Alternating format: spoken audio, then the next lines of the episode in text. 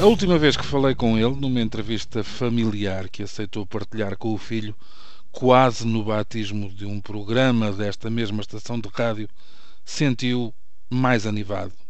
Talvez porque tivesse concluído que depois da sua reforma e após anos de turbulência, a sua RTP poderia estar a chegar à velocidade de cruzeiro que ele sempre desejou e na qual se empenhou. Luís Andrade, o homem que poderia ter sido cantor de ópera, acabou por transformar-se em maestro, mas da realização televisiva. Do eterno zip-zip aos marcantes A Visita da Cornélia e Sábado Abadu, das visitas papais a Fátima a programas musicais com divas como Maria Callas, Amália Rodrigues ou Elis Regina, foi um dos mais destacados realizadores para todo o serviço na história da televisão portuguesa. Depois das temporadas de turbulhão, quando a prudência e a saúde recomendavam o descanso, ou pelo menos o abrandamento, foi chamado à mais espinhosa das suas missões. Foi chamado à direção de programas da RTP, quando sobre esta se erguia a sombra espectral de uma privatização em que felizmente se arrepiou caminho a tempo e horas. Essa convocatória, desgastante e tremenda para Luís Andrade, tinha as suas razões de ser.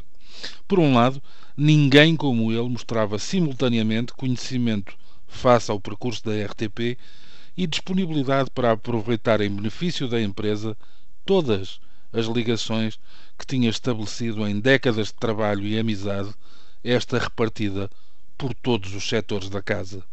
Por outro, aproveitava-se o temperamento de um, cavalheiro, de um cavalheiro que, sem prejuízo da capacidade de decisão aprimorada pelo seu papel de realizador, era também um convicto praticante do diálogo, um diplomata, alguém que não escondia as suas convicções, mas aceitava as ideias de terceiros.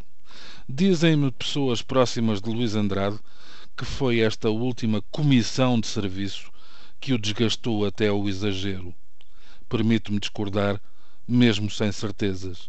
Por exemplo, quando colaborei na emissão especial que serviu de despedida aos velhos estúdios do Lumiar e, em certa medida, ao virar definitivo da página para uma outra TV, foi ainda a ele que recorri, com pedidos de ajuda para desvendar episódios que estivessem perdidos no tempo, para viabilizar contactos que só ele mantinha para que voltasse a mexer na sopa e a juntar-lhe o seu tempero particular. Respondeu a tudo com o entusiasmo de um estagiário e com a sapiência de um veterano. Guardo memória, como um dos troféus da minha vida profissional, do abraço forte que me deu no fim da emissão, dizendo que tinha corrido tudo bem. Telefonei-lhe no dia em que deixou a RTP e tive a sensação que, pelo meio do discurso de circunstância, se sentia perdido. O que iria fazer no dia seguinte era algo impossível de prever.